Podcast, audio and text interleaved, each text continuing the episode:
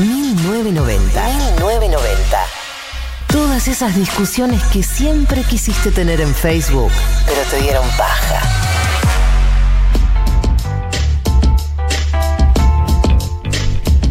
...15.32 de este sábado queda media hora de programa que vamos a exprimirlo y dejarlo absolutamente todo y para eso está sentado ya en la mesa con nosotros para hablarnos del hashtag soft power eh, Juan Elman. Primero, eh, hola. Hola. Hola. De vuelta vuelvo a decir que estoy con muchas ganas. Uy, esta foto de perfil me está matando. me desconcentra mucho porque es, un- es el peor perfil que tengo. No, Tati, ¿Cuál es cuida, tu Tati, perfil? ¿Cuál es el derecho o el Claro. izquierdo el tuyo? Em, El de no sé, tengo que, tengo, que, tengo que verlo, o sea, sí. Claro. Y ahora estoy hablando. Claro. Ahora es como que nos vamos a quedar en silencio y vos fingí que estás Claro. como hablando. Porque bueno, todos estos episodios forman parte de una novedad, al menos para mí, este programa, que es venir acá y ver las caras. Claro. ¿No? Y si los ve contentos, bien, Ay, sí, no sé. ágiles, la producción funciona muy bien. Eh, acá vamos a ver cómo me salió. Podemos chequear antes de subir las redes.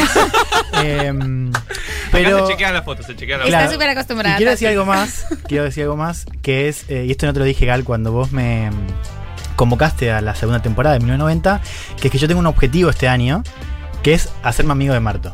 Ay, Y no. quiero ser amigo de Marto. para ser lo, amigos cual, ustedes. lo cual, o sea, hay muchos periodistas que aceptan estar en programas porque quieren coger. Pasa mucho, de hecho se nota al aire, ¿viste? Como ese flirteo, ¿viste? Que es como, mm, yo vengo acá a hacerme amigo de Marto. Así que ese es el objetivo de este año y creo que se puede lograr.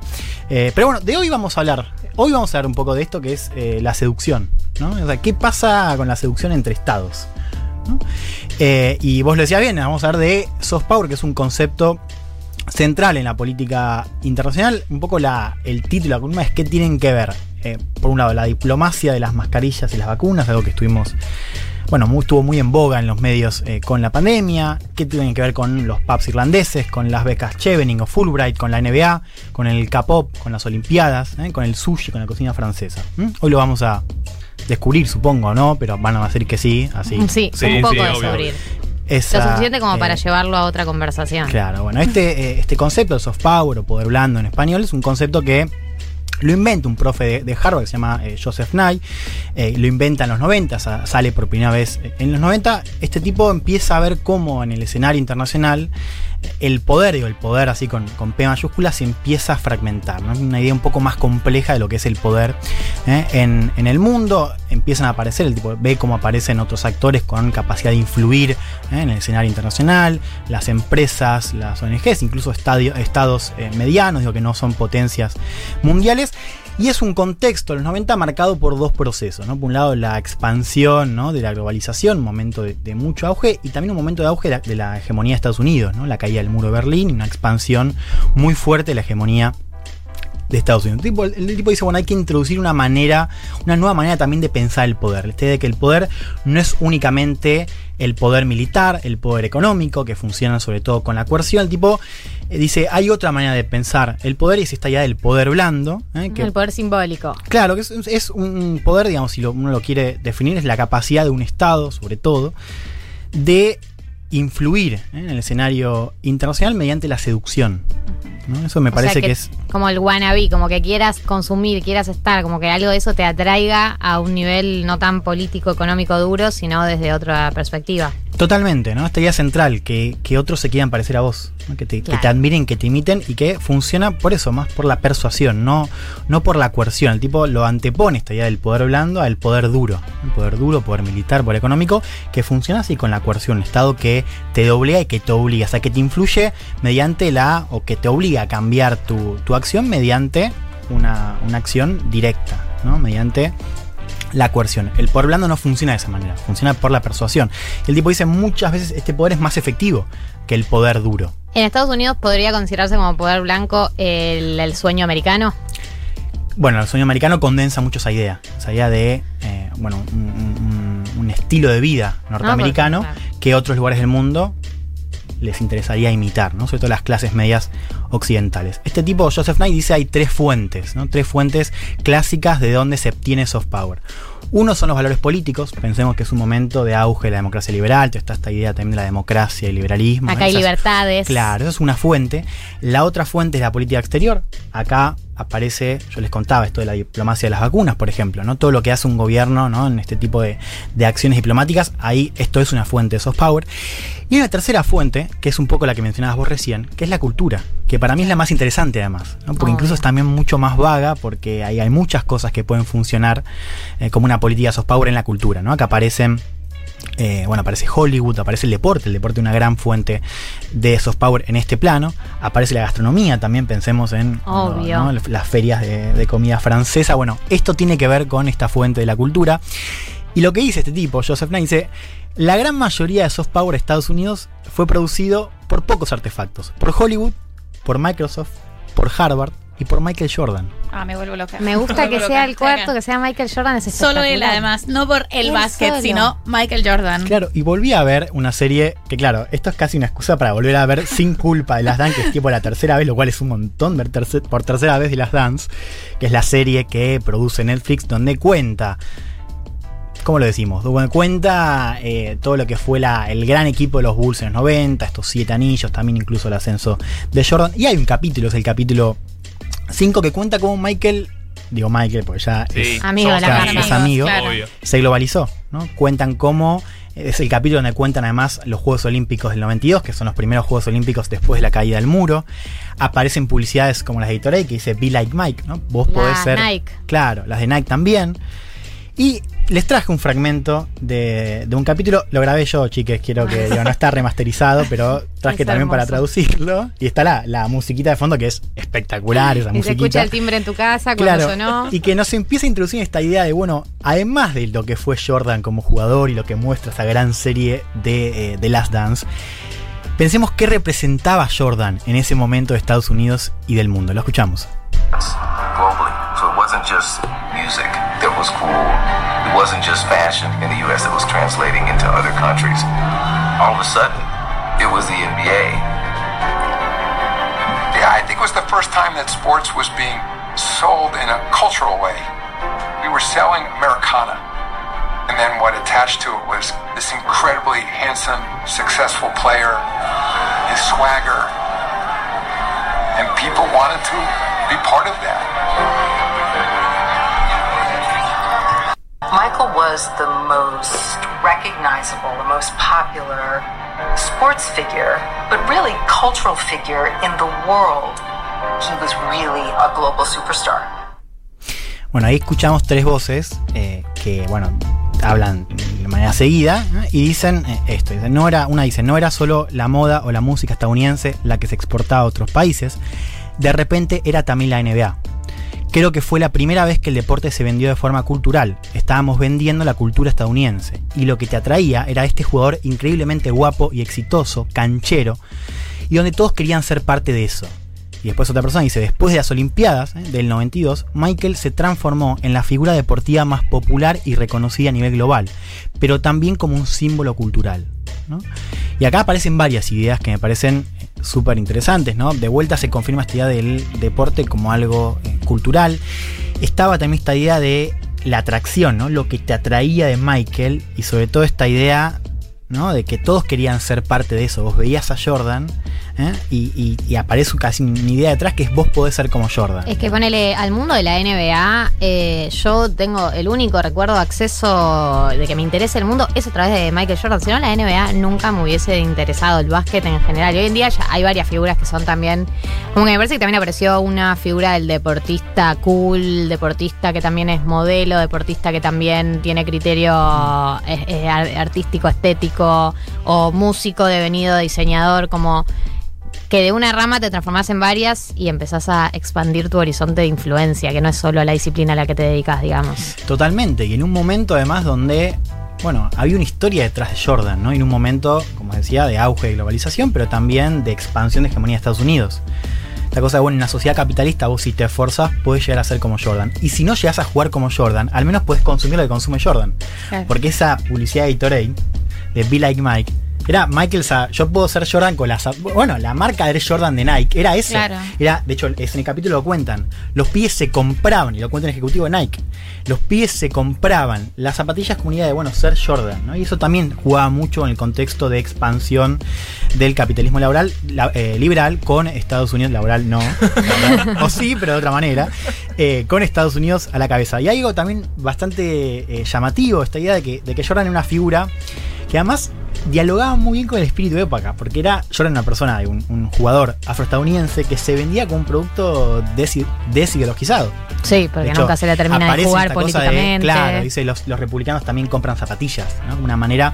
Bueno, eso hoy, si uno lo piensa, por ejemplo, con, con LeBron, que es como el sucesor de Jordan, eso no está. O sea, No. hoy LeBron, para ser LeBron, tiene que hablar de Black Lives Matter. Ese en ese momento no era una condición y también favorece este espíritu, que además era bipartidista y no y, vendía esta cosa de, bueno, en un momento de, de- casi se dice de pospolítica, ¿no? Esta idea de, bueno, ya fin de la historia, ¿no? Las, fin del conflicto.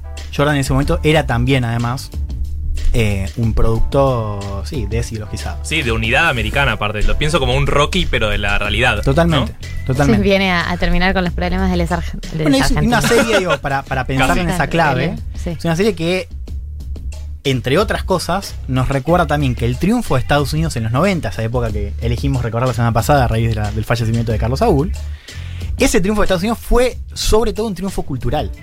¿no? Y apoyado, vuelvo a Nike, ¿no? por Jordan, por Hollywood. Por Hollywood. Digo, piensen, por ejemplo, en esta idea de los eh, héroes yanquis contra los villanos rusos. Eso también es parte de. de- No, y como hoy en día todas las películas yankees que, donde hay malos y buenos, los malos siempre tienen estética nazi. Eso es así. O sea, cualquier película de villanos tienen de alguna manera algún tipo de estética nazi. Es como que quedó la estética de la maldad en las películas de Hollywood. De... Y ahí hay una gran ventaja, porque vos sos un pibe, no sé, de Argentina viéndolo y está esta idea como Estados Unidos como el país que salva al mundo, ¿no? De vuelta. Y, Claro. Quiero, ¿A quién no quiere estar ahí? Como si Rusia no hubiera peleado en la Segunda Guerra Mundial contra exactamente. Pero además salva- era algo que hablábamos fuera del aire. Salva al mundo al margen de las reglas del mundo. O sea, Estados Unidos, los héroes eh, estadounidenses se pueden saltar ciertas reglas porque el bien es mayor. Entonces Claro. están esta, esta construcción de los superhéroes eh, que yo creo que eso va a pasar factura y que, y que tiene algún... ¿Ah? Está bien, está bien. Sí, continúa. Teníamos una diferencia con Tenemos esto. una No, diferencia. No era una diferencia. eh, pero había una cuestión iconográfica con toda la, la- la- esta épica de estos héroes de las últimas sagas de, de Marvel y estas películas de superhéroes. Y bueno, algo que se reproduce mucho como en las derechas fascistas y una cuestión estética Totalmente. medio prestada de ahí. ¿No? Y digo, fíjense también lo, lo- la ventaja de tener una usina de cultura global, ¿no? Como es Hollywood ahí. Ahora, uno puede pensar con esto, y esto estamos hablando de Jordan en Estados Unidos, porque el tipo dice, este, Joseph Knight dice, Jordan fue clave también para la expansión, pero uno piensa en Harvard, piensa en Microsoft.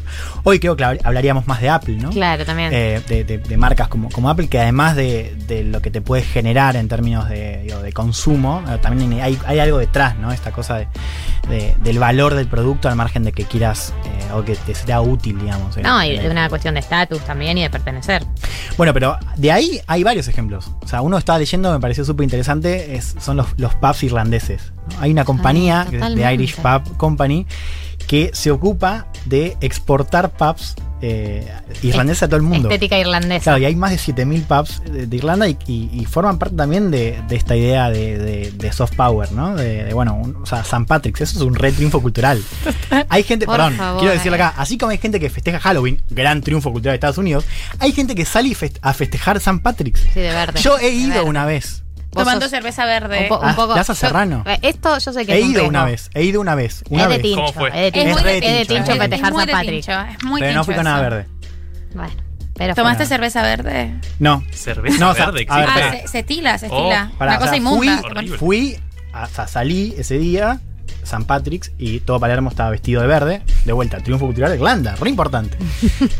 Eh, y bueno, participé, digamos. O sea, participé de la fiesta. Estaba ahí. Estaba ahí. Estaba Bueno, ahí. Estaba ahí, se Eh, dio. yo les decía esto de la cocina francesa. eh, Francia es el primero. Hay, esto, hay una, una eh, universidad, la Universidad de California, que hace rankings anuales. El último es de 2019, de los países que tienen más soft power.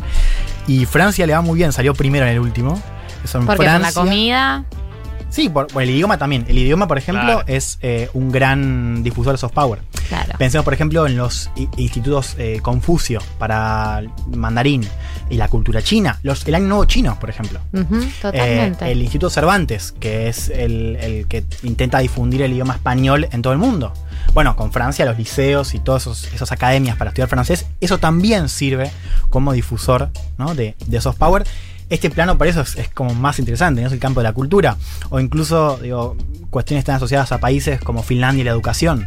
Costa Rica y, la, y el pura vida, ¿no? La idea, bueno, los países Claro, felices tienen vida. muy aceitada esta dinámica de soft power. De hecho, los países nórdicos les suele ir muy bien en estos rankings también porque tienen un- una política de soft power, bueno, muy aceitada y también muy ordenada en su en, lo- en lo- qué es lo que difunde esta idea de los países, eh, bueno, no solo serios, sino que además se vive bien, ¿no? Y, y está bienestar para todos y todas. Con asteriscos como siempre, pero digamos, está esto. Y después, bueno, hasta podemos pensarlo. O sea, yo estaba pe- no es que lo, lo leí, tuve que, que- que pensarlo porque aparecen No, tranquilamente. sí, es digo, que ahora voy a ver soft power en todos lados. Me Bueno, quieren. Salgo como claro. loca a mirar soft power. Nosotros nuestra torta de matcha y queso, eso es soft power, querida, ¿eh? Es que Ya nosotros creemos que el vino es argentino, pero es obvio que en el mundo decís vino, Francia. Totalmente. Sí. Bueno, eso también. Digo, Tristeza. incluso de, países como de la, la gastronomía francesa. Digo, todo bien, pero de- hay países donde se come mejor y donde incluso la pastelería es mejor. Pero uno asocia eh, la pastelería con Francia. Bien. Bien el imperialismo, haciendo lo que sabe. Así que ahora pueden, o sea, la idea era hablar eh, o que, que- que sepamos un poco también eh, para utilizarlo en, en- en charlas cotidianas. Como est- estas columnas son para eso, son para hablar de soft power cuando no estás medio... Todo 1990 es para usar en charlas cotidianas cuando no sabes qué, qué tema de conversación. Totalmente. Entonces, si van a salir a San Patrick's eh, pronto, no sé cuándo es, yo les recomiendo que no lo hagan, pero si lo hacen, ahora pueden también tener que estar detrás. Una última idea, ya con esto cierro. Para traerlo al presente, para traerlo acá. Eh, uno piensa en la disputa entre Estados Unidos y China, y piensa en la hegemonía de Estados Unidos, que sigue siendo la potencia número uno. Hay, dos pilares centrales que ayudan a, a que Estados Unidos mantenga la hegemonía de acá a mediano y largo plazo. Uno es el dólar. ¿No? Claro. El- Sí, el- sí. el- por, por la Lo miramos a Marto. Claro, yo lo miro a Marto. Dólar, porque mi Marto. amigo Marto, de acá no, ahí no me meto, uno es el dólar por, por el lugar que tiene en la arquitectura financiera global.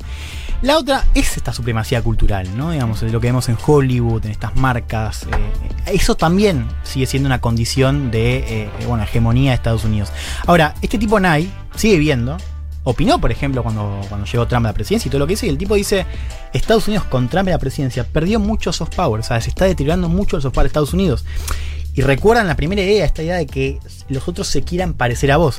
¿Quién se, o sea, ¿quién se quiere parecer hoy a Estados Unidos? Mucha gente todavía, pero digo, uno piensa, eh, abre hoy eh, cualquier portal o abre, eh, prende la tele y ve a locos tomando el Capitolio. Claro. Eso forma parte también del soft power de Estados Unidos. Y uno piensa que, o, puede confirmar, que ciertamente se está deteriorando y y va más allá de Trump, digo, ¿no? que va a seguir esta imagen al margen de, eh, de Trump. Ahora, pensemos, por ejemplo, en eh, que China también es este es un ámbito, el ámbito cultural, donde a China le cuesta, a China es, es más hábil en lo que es el soft power, más que nada por diplomacia, lo vimos con las mascarillas, lo vimos eh, con las vacunas, o lo estamos viendo, lo mismo con Rusia. Ahora, en el caso de China, esto le cuesta un poco más, la parte cultural, ahí también tiene un camino demasiado eh, cuesta arriba. Así que yo solamente noto esto para, para que sea un proceso a seguir, o sea, quiero que eh, veamos a partir de ahora, ¿no? De- con, con esta imagen en la cabeza, que es cómo Estados Unidos se sigue deteriorando, o sea, sigue perdiendo soft power, y de qué manera China va a intentar construir ese soft power en pos de conseguir ¿no? esa hegemonía global. Excelente, prestaremos atención a eso. ¿A, a qué ponerle el ojo? ¿O a qué prestarle atención, como dice Siete Case?